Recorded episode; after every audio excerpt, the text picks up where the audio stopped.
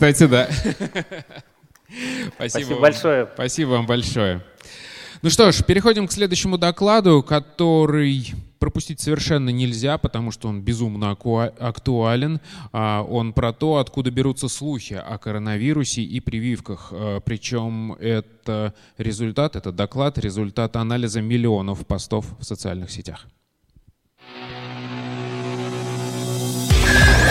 Александра Архипова, кандидат филологических наук – старший научный сотрудник лаборатории теоретической фольклористики Школы актуальных гуманитарных исследований ИОН РАНХИКС, приглашенный профессор Российской экономической школы.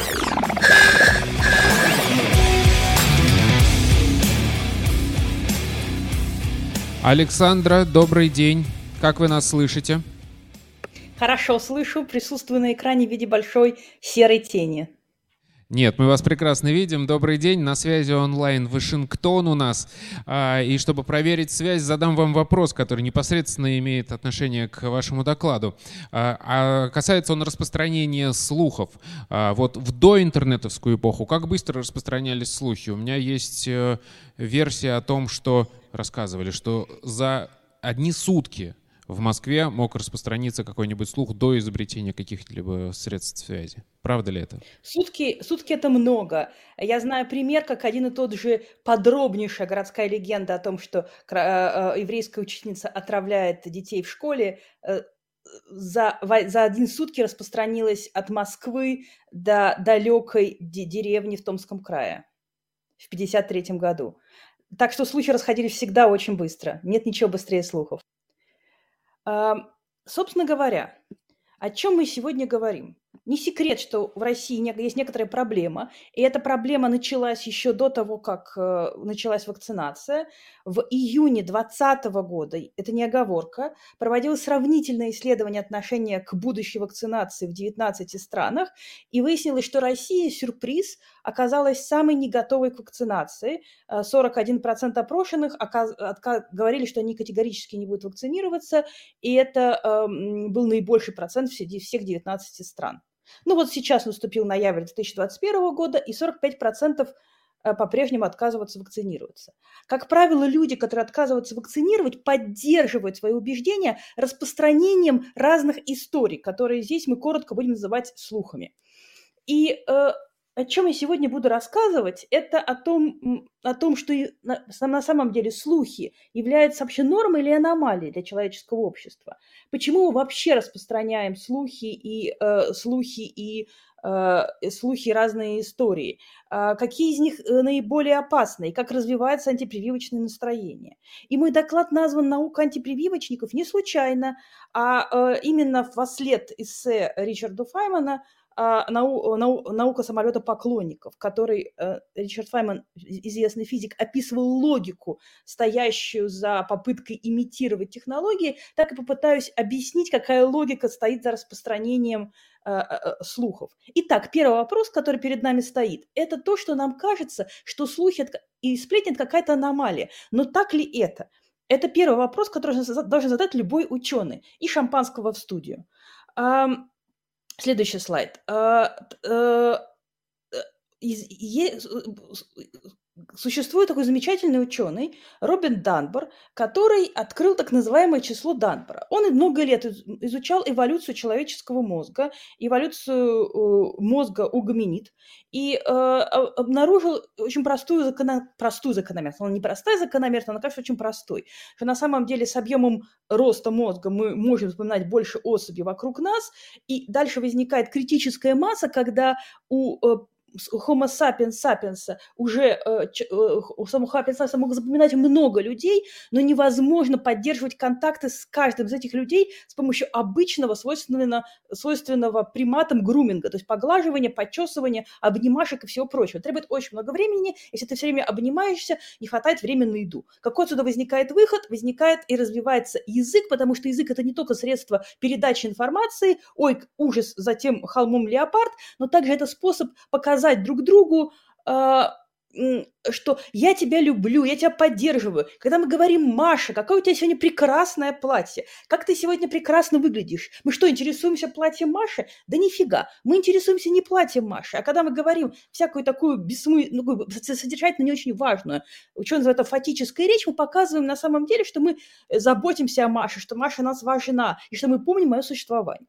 И э, Данмар провел много разных интересных исследований, экспериментов. В частности, его сотрудники записывали разговоры в барах э, в разных странах Западной Европы и Америки и выяснили, что две трети этих разговоров в барах они записывали произвольные полчаса речи э, посвящены как раз всяким, всяким сплухам и сплетням.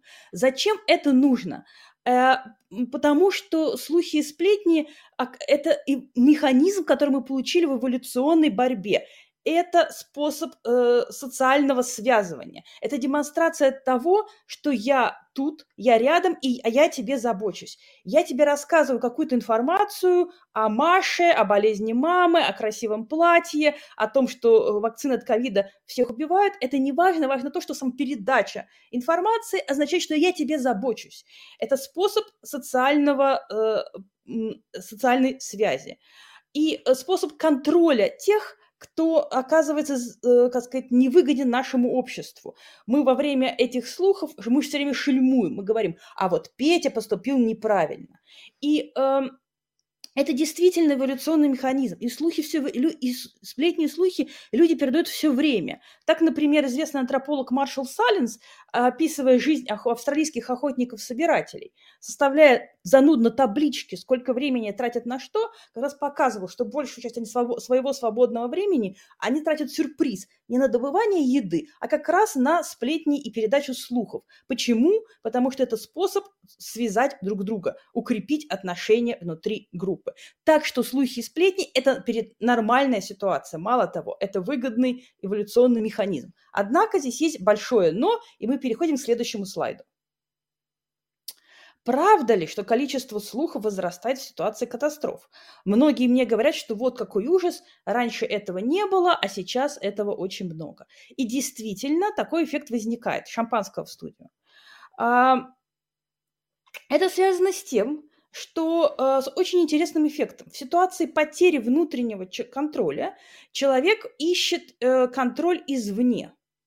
Так, например, э, э, психологи Дженнифер Уитсон, Адам Галинский проводили серию экспериментов, э, вызывая у человека иллюзии и доверие к разным конспирологическим теориям. Как они это делали? Они вводили испытуемых в состоянии стресса. Например, специально вызванный интерьер долго разговаривал с участником эксперимента о, о переживаниях детства. Через 40 минут такого разговора человек начинал расстраиваться, и э, после этого с ним проводили э, опрос на тему разных слухов, э, конспирологических теорий и наличие знаков там, где их нет. И люди в расстроенном состоянии гораздо чаще и охотнее их видели. Когда они успокаивались, этот эффект возникает. И э, таким образом в ситуации паники э, индивидуальной или социальной мы начинаем э, э, больше соглашаться с разными иллюзиями. Тот же самый процесс происходит в группе, когда она находится в ситуации социальной депривации. Так, например, а, афроамериканцы в 90-е годы в Луизиане, ощущая себя в ситуации э, э, как бы ущемления их прав, гораздо больше были конспирологически настроены. Но те из них, которые могли управлять своей жизнью и возвращали себе внутрь контроль над ситуацией, они меньше склонялись к распространению конспирологических теорий. А одновременно с этим, одновременно с этим, в ситуации социальной катастрофы усиливается желание человека поддерживать контакты с близкими людьми, э, и склонность к заботе и вот этому вербальному грумингу возрастает. Так, например, было проведено очень интересное исследование, как ни странно, в Нигерии, э, где 386 э, жителей Нигерии были с ним был проведен эксперимент и опрос. И выяснилось, что главный предиктор э, для распространения разного рода информации, в том числе и слухов, фейковых новостей о ковиде в личной коммуникации, это склонность человека к альтруизму. Я это называю закон моей мамы. А однажды мой знакомый фактчекер спросил меня, почему моя мама, которая имеет два высших образования, знающая, что я занимаюсь фактчекингом и разоблачаю разные фейковые новости, постоянно каждое утро посылает мне в WhatsApp всякие ужасные истории, слухи и сплетни про ковид. Ровно потому, потому что распространение новостей – это проявление заботы, и э, в ситуации э, стресса у нас увеличивается разное количество невероятных историй вокруг нас, мы больше согласны с ними, с ними, и мы с большей вероятностью будем их распространять среди людей, которых мы считаем близкими. Таких людей как раз Дан просчитал, что у каждого из нас есть такой круг в 150 человек, которые мы считаем близкими людьми, и вот этот круг мы заполняем этими историями. И шампанского в студию снова. А теперь, собственно говоря, мы переходим э, к тому, о чем я обещалась поговорить, а именно о том, как вообще возникают антипрививочные идеи и есть ли эволюция э, этих антипрививочных идей. Они возникают, борьба с прививками и распространение слухов прививках возникает сразу же, как, собственно говоря, возникает и вакцинация. А в 1898 году возникает Лондонское общество вакцинации, и ровно тогда же возникает Лондонское общество антивакцинации, а также антипрививочная лига. Их количество все растет и растет. А, возникают разного рода законы, направленные на а, обязательную вакцинацию в Англии в середине XIX века, возникают бунты, а, возникают общества, борющиеся с этим. В 1898 году появляется разрешение осознанно отказываться от вакцинации, и сразу же появляется буквально за несколько дней 200 тысяч отказников, дальше их число только растет. И на самом деле я сразу хочу сказать, что э, почему это все происходит. Потому что есть один глобальный страх человека. Это страх манипуляции с телом. Он невероятно силен, и как бы все антропологи знают, что это такой один из главных страхов и один из главных табу, который распространен практически во всем обществе. Это манипуляция с телом, манипуляция со всем, что приходит извне и входит в тебя. Поэтому основными табу защищен, защищены секс, одежда и еда. А, и э, на самом деле глобальной эволюции антипрививочных идей с начала XIX века по начало XXI на самом деле нет. Существует как бы 4-5 э, основных блоков представления о прививках. Так, например, э, так, например, существует представление о том, что под предлогом вакцинации от холеры врачи убивают население. То есть вакцина только предлог для убийства и манипуляции. Ну, в, во время эпидемии холеры в России в 30-е годы 19 века рассказывали, что э, врачи делают прививки ядом э, вместо э, прививки от холеры, а, а в и вообще вместо лечения. А в э, э, вакцинация от ковида сейчас рассказывают. Это способ сократить население Земли. Пожалуйста. Сейчас рассказывают, в XIX веке рассказывали, что вакцина вызывает страшные болезни, разрушает здоровье, и приводили прекрасные примеры э, популярных на то время болезней типа коклюша и дифтерита. А сейчас говорят, что вакцина вызывает страшные болезни а, и, э, например, бесплодие и рак. А, вакцина содержит опасные добавки, говорили тогда, говорили сейчас. И э, популярное представление сейчас, что вакцина меняет ДНК, оно может быть сравнимо с представлением XIX века, что вакцина превращает животное. А вот, например, вы на экране видите прекрасные карикатуры, которые распространяла э, Лига противников э, прививок, где вы видите как бы группу людей в таком обществе, лондонском обществе. Если вы присмотритесь внимательно, то у каждого из, этого, из этих э, у каждого из этих людей на экране растет какой-то э, растет какой-то э, элемент животного. Поскольку прививки делались на основе коровьей оспы, то считалось, что это превращается в корову. Вот видите, там проступает свиные хвостики, свиная голова, рожки, копыта. А, вот это представление, оно трансформировалось в то, что вакцина э, измеряет, э, э, изменяет наше ДНК. И, пожалуйста, следующий слайд. Мы собирали, наша исследовательская группа с января 2020 года разные слухи, такие народные медицинские советы, любые тексты, которые распространяются горизонтальными горизонтально от человека к человеку в российском интернете, в открытых социальных сетях мы не считали мессенджеры. И вот что мы видим. Вот видите такой красивый график распространения слухов и прививок.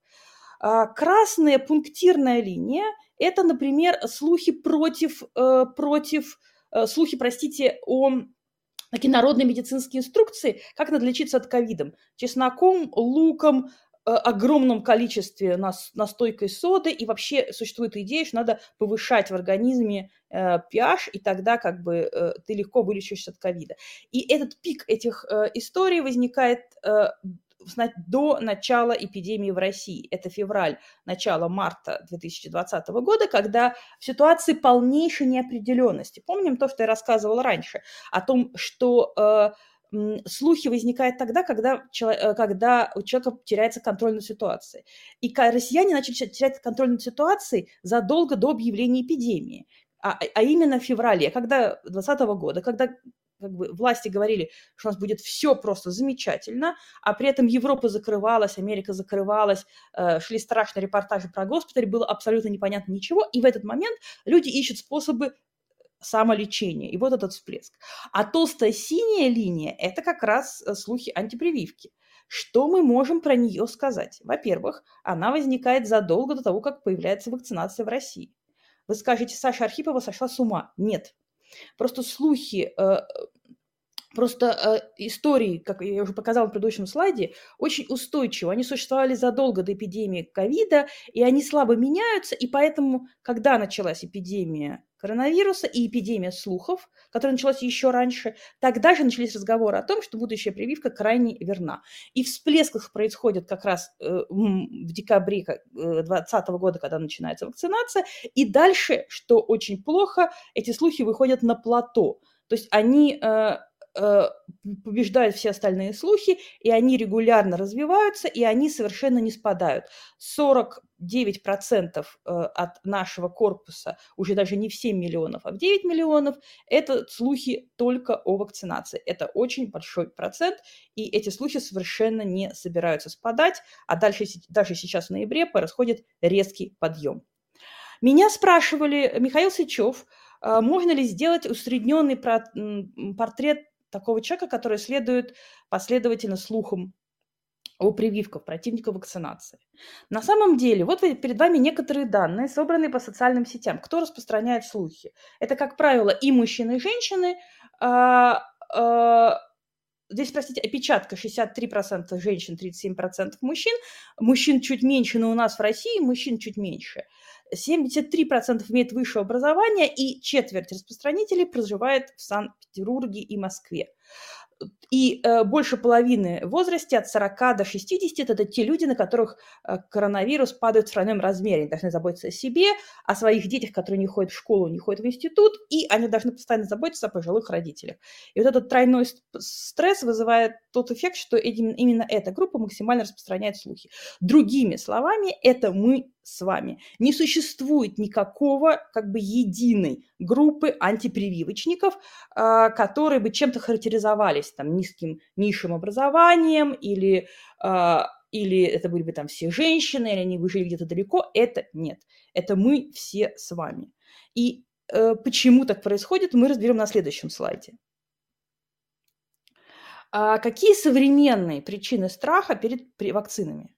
И это на самом деле очень важный вопрос. Следующий слайд, если можно. И э, мы э, надо понимать, что не существует никакой единой отка- причины отказа от вакцинации. Это иллюзия, э, которая создается в нашем мозгу за счет когнитивного эффекта, за счет так называемого эффекта когнитивной простоты. Мы постоянно все упрощаем, чтобы мир был понятен и чтобы информацию о мире мы легко передавали. А на самом деле никакой единой причины отказа от вакцинации не существует. Именно поэтому нельзя создать более подробный э, портрет антивакцинатора. Но существует три комплекса причин. Давайте их разберем. Во-первых, существуют люди, которые э, считают, что вакцина – это не вакцина, это что-то другое, это предлог для убийства или социального контроля людей. А, я, э, э поэтому через вакцину распространяются специально страшные болезни, людей специально заражают или вживают им чип. Таких людей называют конспирологи. И вот именно такие люди были убежденными антипрививочниками, как правило, до начала всякого ковида. Вторая группа, видимо, гораздо больше по объему, я называю это перестраховщики. Это люди, которые, в принципе, понимают, что вакцина – это вакцина. Они не конспирологи, но они плохо умеют взвешивать риски, не понимают, как вакцина э, повлияет на их здоровье, можно ли делать э, вакцинацию, если у тебя воспалена поджелудочность, у тебя больная нога, если ты беременна и так далее и тому подобное, боятся за аллергии и как бы э, пытаются разобраться во всей этой истории, при этом, как правило, считают себя экспертом в этом вопросе, и поэтому э, и, и не доверяют врачам, и поэтому как бы они скорее сдерживаются и не готовы вакцинироваться. Интересный факт. Среди тех, кого я называю перестраховщиками, очень много людей, которые топят за вакцинацию, среди окружающих людей. Я знаю пример одной женщины Н, которая уговаривала, будучи перестраховщицей, отказываясь от вакцины, она при этом уговаривала весь офис вокруг себя вакцинироваться, чтобы был создан вакционный пузырь.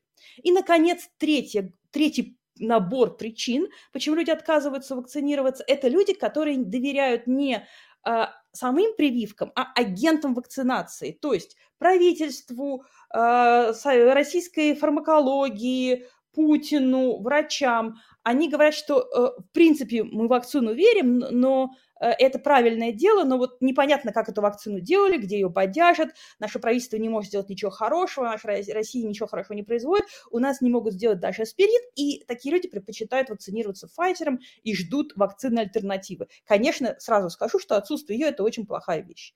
Соответственно, а почему возникает такой высокий уровень недоверия? А, здесь надо сослаться на несколько социологических исследований, которые показывают, вы удивитесь, очень важную связь.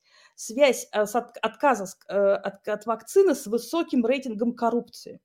Что такое рейтинг коррупции? Рейтинг коррупции – это ощущение, что вокруг меня э, все, э, все берут взятки, заключают сделки, и вообще жизнь устроена по принципу «вась-вась», найти нужного человека – то есть, грубо говоря, жизнь вокруг устроена несправедливо, она в отношении э, каких-то подпольных взаимоотношениях людей с друг другом и за счет э, взяток.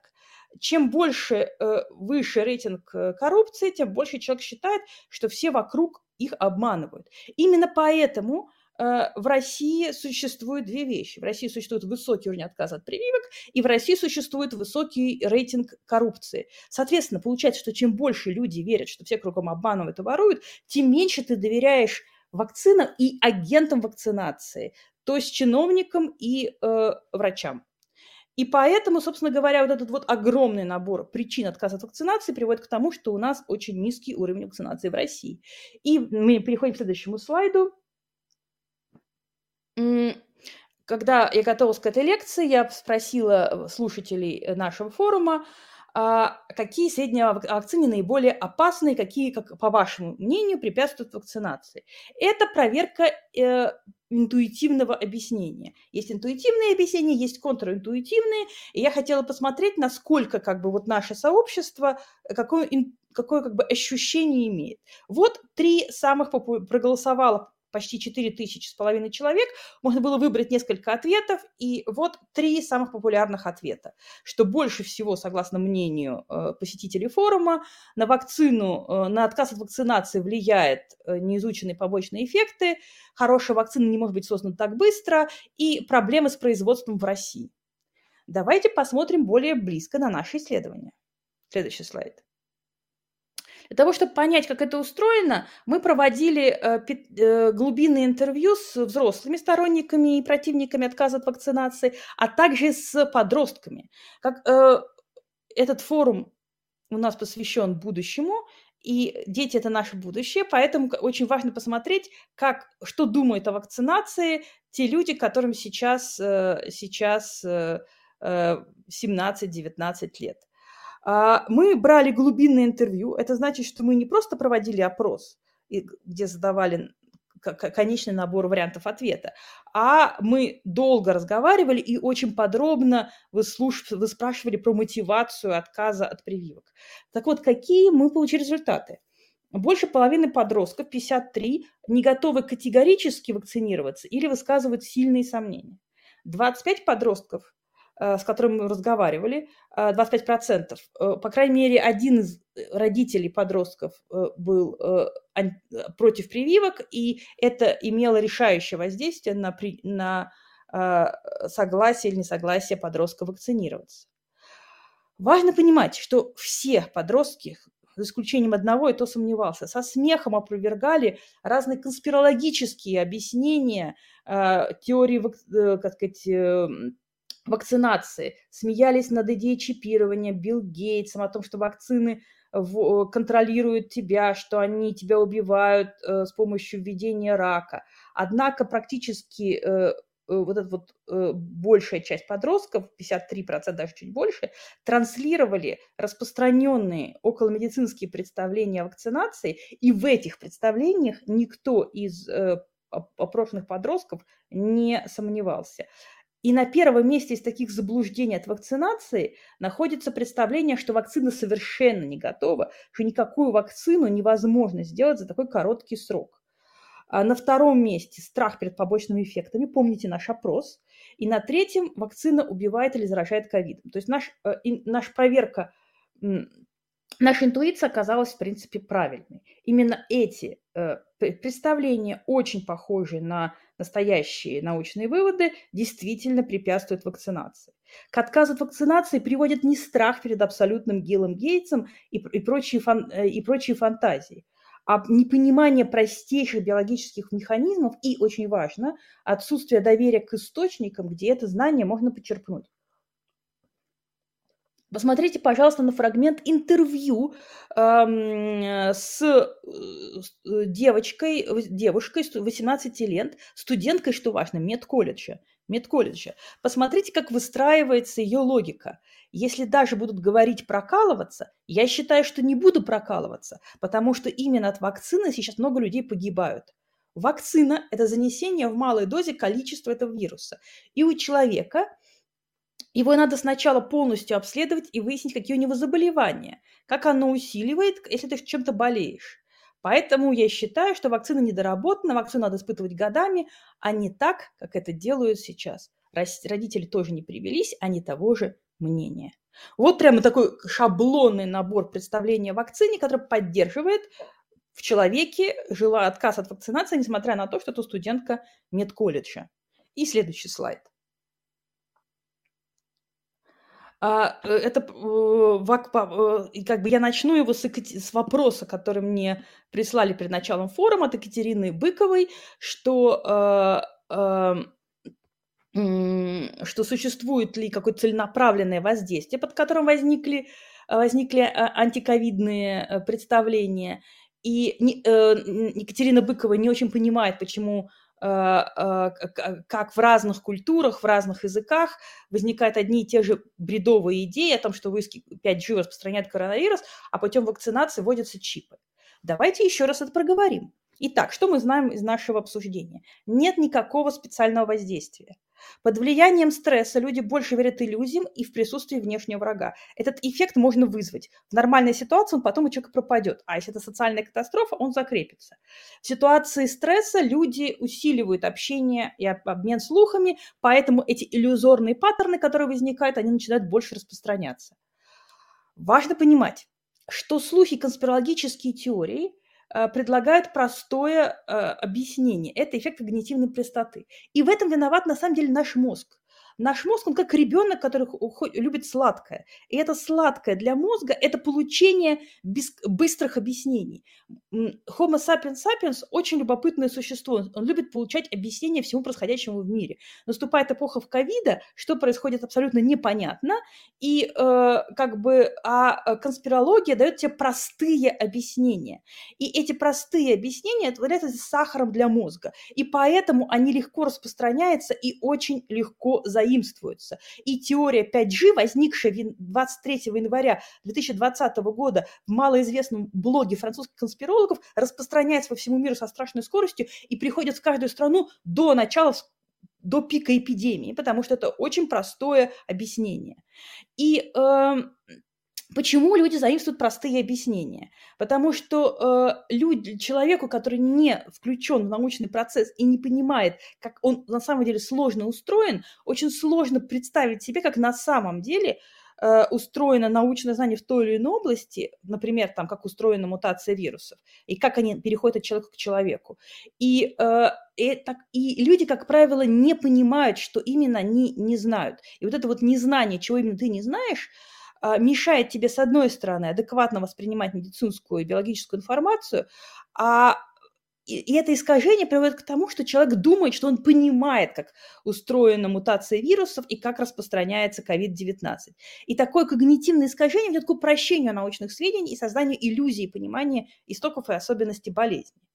А знаменитый канадский ученый Андрей Кита, который написал замечательную книжку про то, как устроены отказы от прививок 10 лет назад, в 2020, 2012 году, показало, что 48 опрошенных ею э, канадцев, э, образованных э, из, э, сказать, из, со средним нормальным доходом, считают, что они лучше освобождены в сфере здравоохранения, что они являются экспертами сами себе, и на этом основании отказываются от прививок. А, хотя на самом деле вот это вот их знание о сфере здравоохранения очень условно. Оно базируется на том, что они там что-то прочитали в интернете, что у них есть какой-то личный опыт, что у них есть муж или брат врач или так далее. И таким образом мы приходим к завершению нашего рассказа. А, последний слайд, пожалуйста. А, слухи или сплетни вообще – это аномалия норма. Норма. Почему вообще верим в слухи? Потому что, э, потому что э, слухи начинают распространяться быстро, когда возникает э, потеря внутреннего контроля, у нас возникают иллюзии, которым мы хотим верить, и в ситуации опасности мы начинаем этими иллюзиями делиться. А, антистрах перед вакцинами возникают одновременно с вакцинацией, и за последние два века они практически не поменялись. Они представляют собой вот эти вот четыре набора самых глубинных страхов, связанных с манипуляцией телом, и э, не существует единой причины э, э, как бы, страха перед вакциной в современной России. Их много, но самые частотные глубины причины страха в ощущении, что все наше общество устроено на обмане, а если оно все, все наше общество устроено на обмане, то и в случае с вакциной нас как-то где-то обманут. И самое важное, что я хочу сказать, какие наиболее такие как бы уби... представления о вакцинах самые опасные. Не конспирология Билл Гейтса и чипирование, не история про 5G, а научные заблуждения, которые очень близко к самой науке. Вакцину так быстро не сделать, и вакцина убивает иммунитет. И на этом я заканчиваю дозволенные речи. Я превысила свой регламент на две минуты. Я предоставляю слово, так сказать, ведущему и очень вредному оппоненту. Спасибо большое, Александра. Я считаю, что это один из самых важных на данный момент докладов, просто потому что э, именно сейчас, как никогда, становится понятно, что факт-чекинг — это просто жизненно необходимый навык, которым должен обладать любой современный человек. Но, как известно, ни о чем так много не спорят э, на, на форуме ученые против мифов, как о том, что такое миф, а что нет. И подозреваю, что сейчас э, разразится буря, потому что сейчас вступит в бой наш вредный оппонент. Готовы ли вы ответить за свои слова?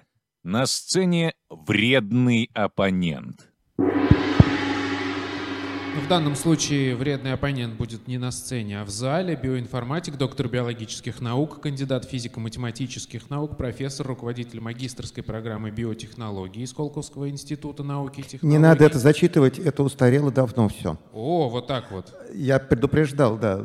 Быстро меняется мир. Ну что ж, Михаил Герфан в любом случае. Спасибо, да, я думаю, что этого достаточно.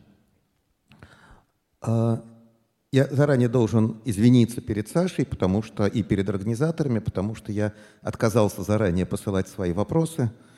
А, считаю, что какая же это будет полемика, если э, все вопросы заранее известны.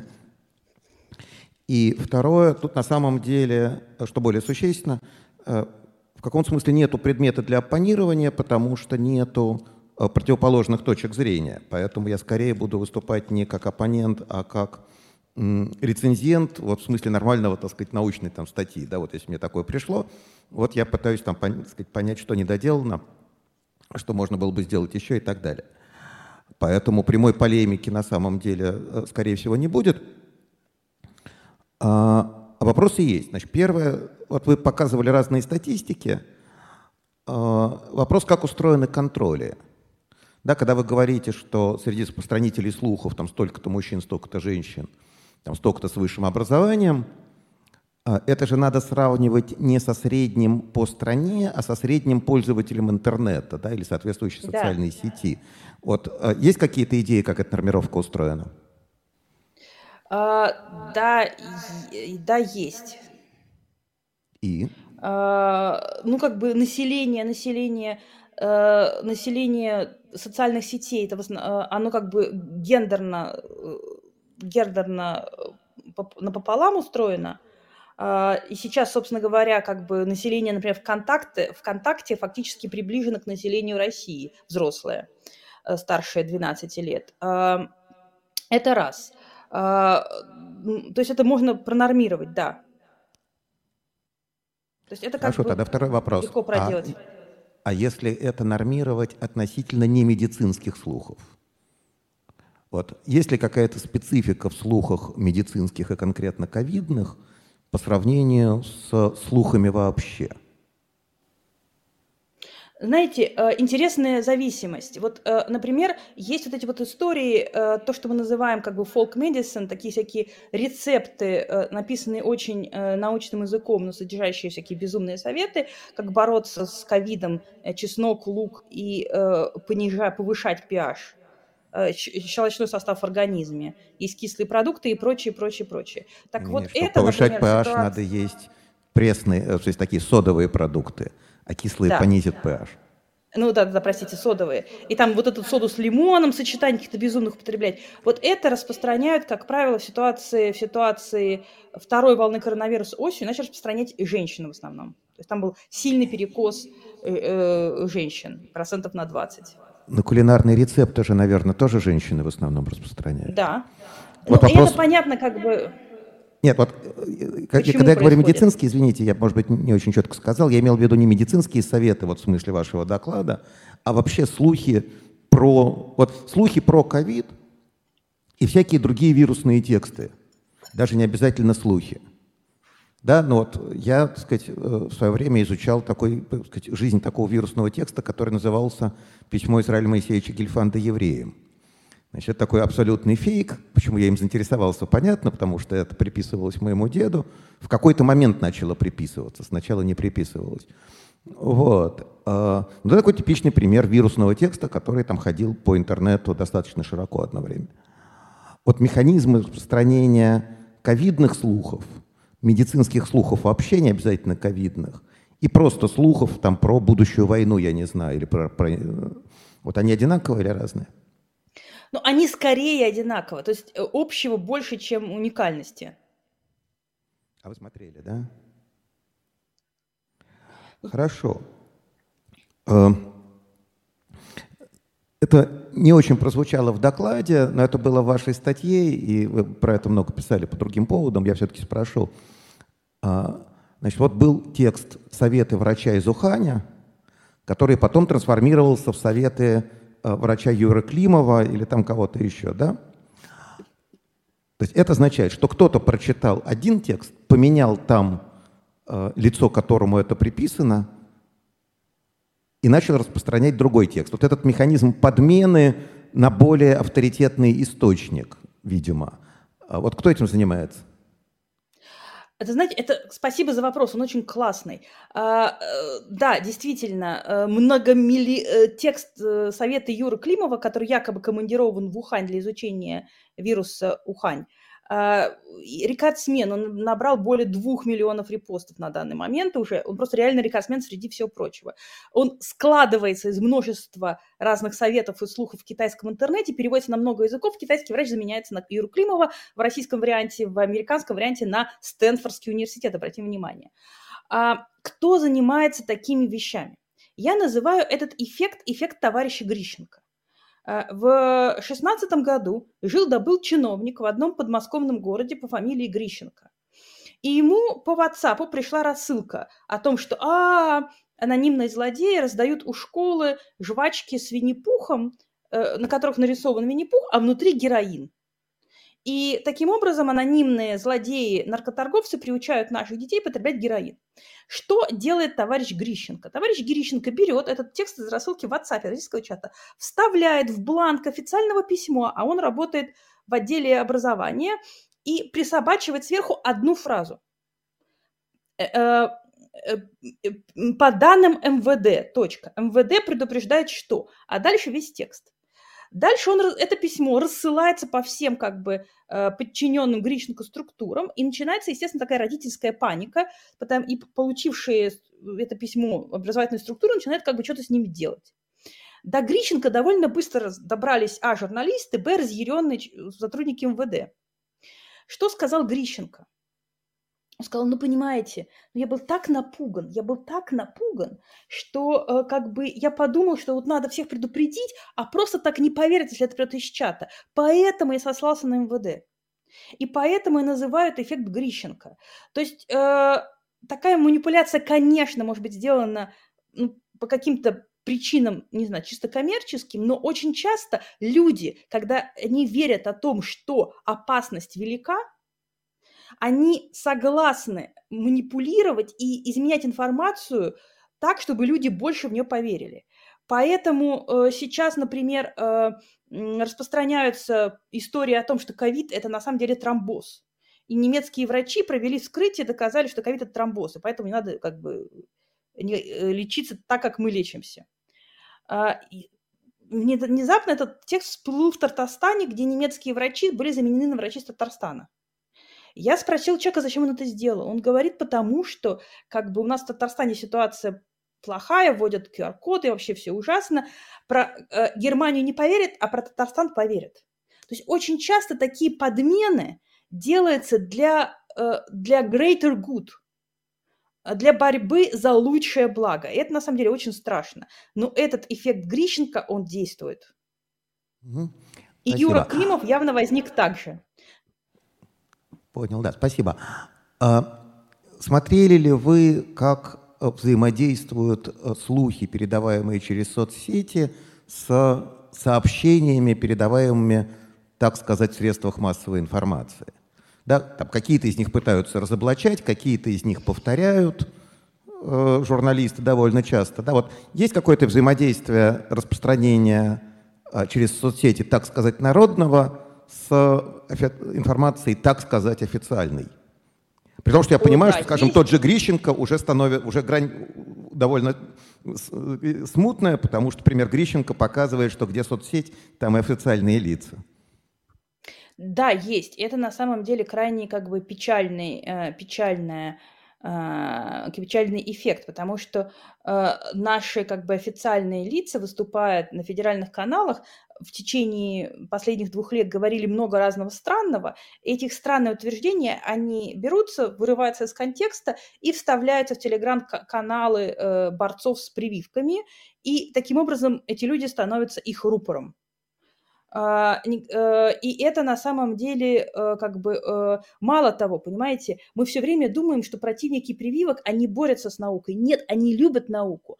Вот сегодня всю ночь, я подчеркиваю всю ночь, я боролась с тем, что ко мне пришли люди и говорят, вот вышла статья в Ланцете. Я сначала подумала, что это фейк, но нет. Я кликнула на ссылку, это настоящая статья в Ланцете. И мне говорят, ну вот смотрите, смотрите. Статья в Ланцете опровергает. Она говорит, что приви, привитые и непривитые заболевают дельта, э, дельта-штаммом одинаково. И никакие меры нам не нужны. Посмотрите, это написано в Ланцете. Что вы нам рассказываете? Это пишет Ланцет, главный э, медицинский журнал. Я покрылась немножко холодным потом, быстро, быстро полезла читать статью в Ланцете. Выяснилось, что они э, плохо поняли буквально абстракт. И немножко подковыряв пару слов, они получили совсем другое содержание. И, тот, и это confirmation bias. Человек, который читал первую статью в Ланцете, он хотел найти в этой истории подтверждение того, что прививоч, э, привитые болеют так же тяжело. Он поменял два слова, это увидел, дальше это распространилось. Противники вакцин очень часто любят науку и, ча- и используют ее как рупор. У нас Сейчас, прозвучал нет. гонг, который говорит Сейчас, о том, погодите минуточку, я еще вопрос задам. быть закончена, Михаил. Сейчас закончим, но я еще один задам. А, вот он действительно будет ехидный. А, смотрите, значит, было в троицком варианте опубликовано следующее исследование. А, по одной оси откладывается процент вакцинированных, ну это несколько месяцев, несколько недель назад было. По другой оси откладываются результаты голосования на президентских выборах, а каждая точка – это регион России. Еще раз, как зависит процент привитых, как связаны процент привитых и процент проголосовавших за лидера на президентских выборах прошлого года. Как вы думаете, там корреляция положительная или отрицательная? Я знаю исследование Левада-центра, которое показывает, что те, кто не доверяет Путина, не доверяют, как э, существует зависимость между недоверием к Путину и недоверием к прививке. Это как раз та самая третья группа отказников от прививок. Вот. А тем не менее, ответьте теперь на мой вопрос. Еще вот ровно в той формулировке, в которой я сказал. Процент проголосовавших «за» и процент провакцинировавшихся по регионам. Ну, исходя из, исходя из других социологических исследований, должно быть так, что в тех регионах, где сильно проголос... много проголосовавших за, э, за, за, за э, выборы Путина, должно быть много отказников от э, тех, кто, соглаш... тех, кто соглашается прививаться. Однако на самом деле это не может быть очень точно, потому что у нас как бы выборы часто являются ритуалом, а не подлинным выбором. Вот, так вот, корреляция отрицательная. Не очень большая, но отрицательная. Чем больше проголосовало за, тем меньше вакцинируются. На самом деле это, по-видимому, поскольку данные о голосовании брались официальные, то, по-видимому, это как раз... То есть вы ответили правильно, но не на тот вопрос. Так и знал, что разговор о вакцинации и о коронавирусе в итоге скатится в политику, что, в общем, и произошло. Спасибо, Михаил. В нашей стране любой вопрос скатывается в политику, к сожалению. Если ему уделить достаточно много времени. Кстати, да. Э, наша аудитория теперь должна проголосовать, э, насколько напряженным был разговор между Михаилом и Александром. Александрой, э, переходите по ссылке в чате и голосуйте, был ли Михаил добрым другом, интересным собеседником, мастером каверзных вопросов или грозой лектора. А пока вы будете голосовать, мы будем отвечать, собственно, на ваши вопросы. Итак, первый вопрос. Наталья Пустынникова. Как вы считаете, в принципе, исчезнут ли когда-нибудь научные мифы, или они как тень всегда будут присутствовать там, где рождается знание? А, они будут всегда. И вот эта вот иллюзия, что когда-нибудь человек придет э, к ситуации абсолютного научного знания, и магическое мышление и мифы они вымрут, на самом деле это иллюзия позитивистского XIX века. Они будут всегда, и это, в принципе, нормально. То есть как бы Потому что мы все любим говорить, мы все обмениваемся информацией, и мы все эту информацию упрощаем и трансформируем. Хорошо, идем дальше. А, Денис из города Королев спрашивает. «Не можешь победить? Возглавь», предлагает, точнее он. «Ведутся ли исследования, нацеленные на то, чтобы эффективно разворачивать народную молву в полезное русло?» То есть, видимо, как-то использовать слухи в своих целях. Ну, я знаю много таких предложений, как шутка, а серьезно я такого не знаю. Ну, слава богу. Анастасия, а, Москва. Не может ли быть так, что люди из третьей группы, то есть недоверяющих, просто замаскированные конспирологи, которые рационализируют свои страхи?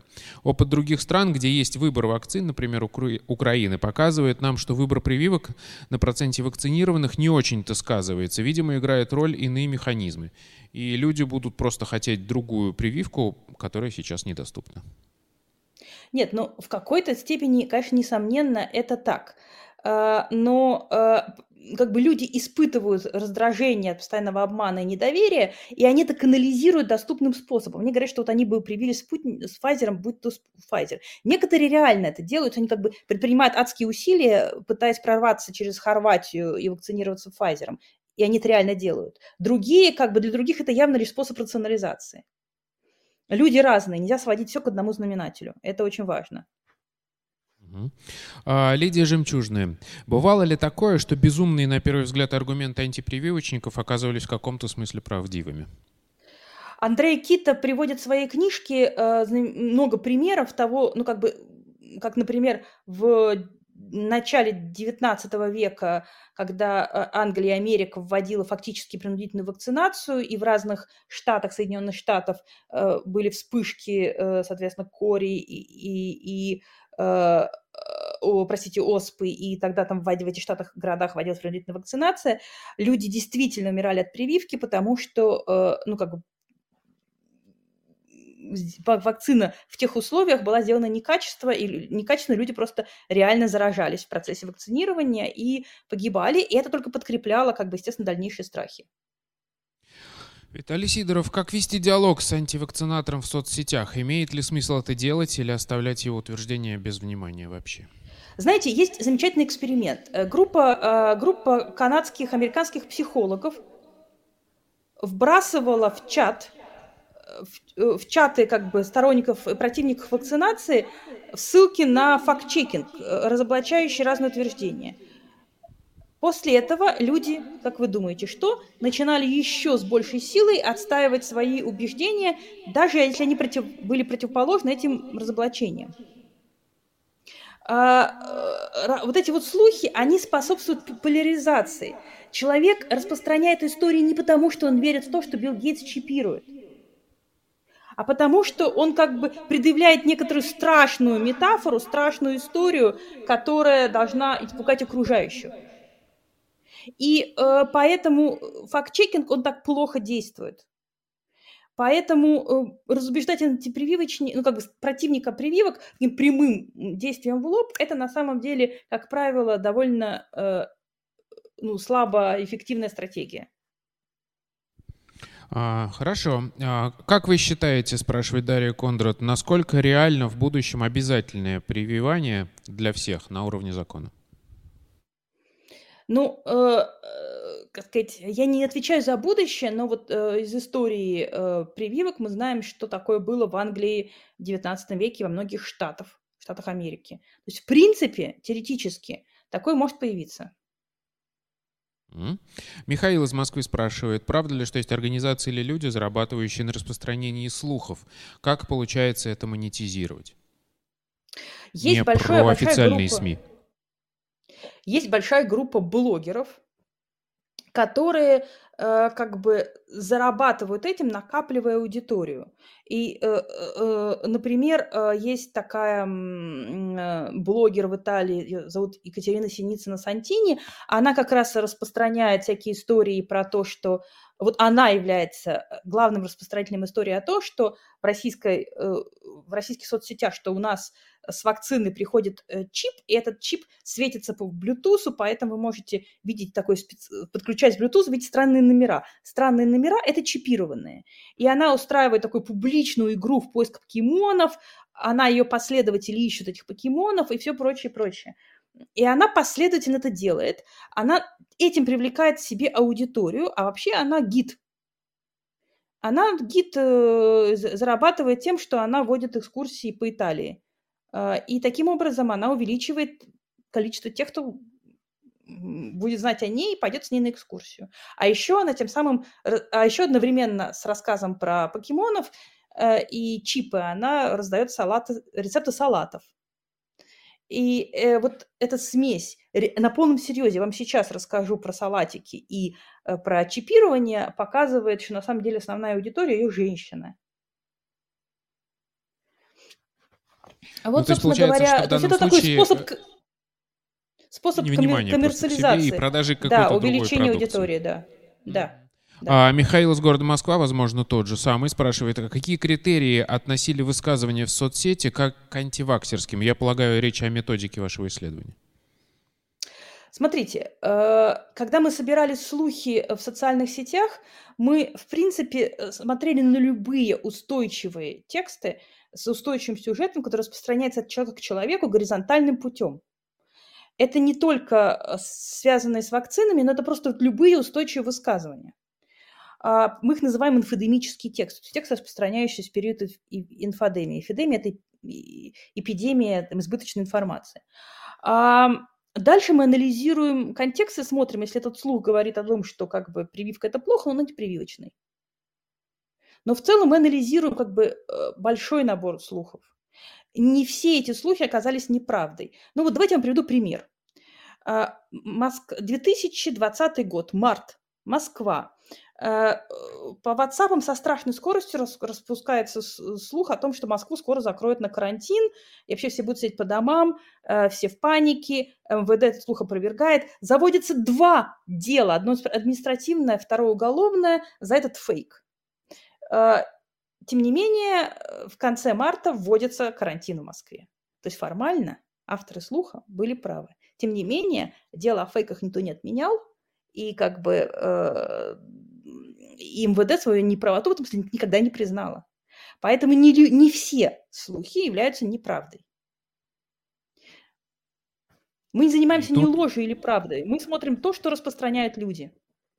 Тут как раз, видимо, можно связать еще один вопрос из нашего чата от Ксении Димитрицелест. Э, можно ли и нужно ли, по вашему мнению, распространителей слухов подвергать уголовному преследованию, особенно учитывая... Категорически нет. Категорически нет. Э, мы сделали, кроме той базы данных, про которую я рассказывала, вторая база данных по делам о фейках.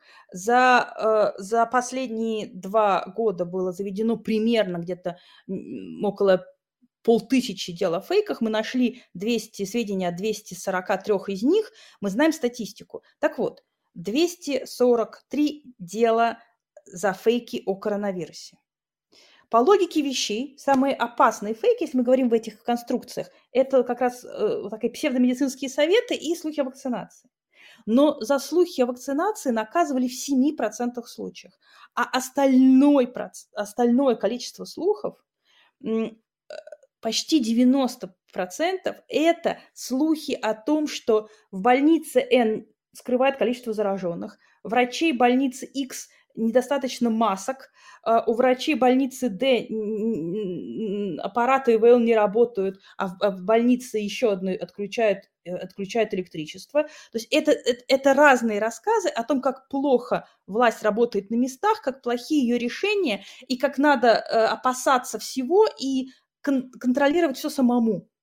Это такие как бы предупреждения в WhatsApp, типа «девочки, не ходите за работу». Был такой случай в Иркутске, женщина написала «девочка, не ходите на работу, у, главврач, у главврача, кажется, подтвердился ковид, лучше посидите дома». Ее штрафовали на 30 тысяч. То есть это вообще как бы то есть власть под, под предлогом закона о фейках преследует не за э, опасные слухи, а за разного рода утверждения, выражающие сомнения в легитимности властей. Поэтому любое уголовное или административное преследование заслухов по определению вредно. А тут еще один есть связанный вопрос-предложение от Истислава из Санкт-Петербурга. В современных реалиях имеет ли смысл вообще обществу создавать какую-то систему для борьбы со слухами, предрассудками за, счет модерации какой-то или запреты? Или все-таки только просвещение работает? Бороться со слухами бессмысленно, потому что это естественный э, процесс человеческой коммуникации, о чем я говорил в самом начале. Абсолютно естественный, он только усиливает ситуацию, ситуацию социальных катастроф. Но, а, но помогает, э, помогает вот что. Несколько стран ввели программу, э, программы как бы обучения чтению медиа, и факт-чекинга. Причем, например, Нидерланды ввели эту программу для, даже для пожилых людей. И э, вот люди, которые проходят эту программу, учатся работать с информацией, учатся искать источники и проверять их, как раз у них резко повышается критичность к любой информации, получаемой из интернета, в том числе к слухам. Вот это работает, но это очень медленно, очень долго, как бы, и этот эффект очень отложенный. Прекрасно. То есть все-таки критику источников, мне как историку близ, близок этот предмет, да. надо в школе Только еще критика, вводить да, как обязательно. А, давайте выберем самый интересный вопрос, который вам больше всего понравился. Есть ли у вас какой-то прямой кандидат, или я могу вам перечислить те вопросы, которые мы задавали? Знаете, все вопросы, они как бы были очень в тему. Тогда э, я вам сейчас э, быстренько попробую перечислить. А, первый вопрос о том, исчезнут ли научные миф, мифы вообще в принципе. А, есть ли какие-нибудь работы на то, чтобы превратить мифы в, в пользу, ну, то есть как-то их использовать в своих целях. А, вопрос о рационализации через попытку найти недоступную вакцину. Вопрос а, о модерации мифов, имеет ли он смысл. А потом, секунду, про э, безумные, на первый взгляд, аргументы, которые потом оказались правдивыми, как вести диалог с антивакцинатором в соцсетях, и про то, будет ли когда-нибудь законодательно введено обязательное вакцинирование. И какие критерии ну, э, приводили к тому, чтобы, что в вашем исследовании э, высказывания становились антиваксерскими? Ну, давайте, мне очень нравится осмысленный вопрос про недоверие и э, насколько э, человек рационализирует свои страхи. Анастасия из Москвы задала этот вопрос. А, это значит, что она получит от нас в подарок книгу Мэтта Маккарти «На перегонки с эпидемией. Антибиотики против супербактерий». Издательство «Питер». Спасибо вам большое. А сейчас э, мы посмотрим на результаты онлайн-голосования. Как э, оценила вредность Михаила Гельфанда наша аудитория. И 253 человека посчитало его грозой лектора. Это неплохая заявка на победу названия самого вредного оппонента дня. А, напоминаю, результаты мы э, подведем вечером. Скетч Юлии Родины о том, как она увидела ваш доклад со стороны. У вас появились вопросы. Вы с чем-то не согласны? Пишите комментарии с хэштегом постскриптум. Докладчик будет отвечать на ваши вопросы в прямом эфире на канале Лаборатория научных видео. А, я как человек привитый э, спрошу напрямую. У нас в Москве или в России вообще уже есть 5G? Куда идти мне подзаряжаться лично?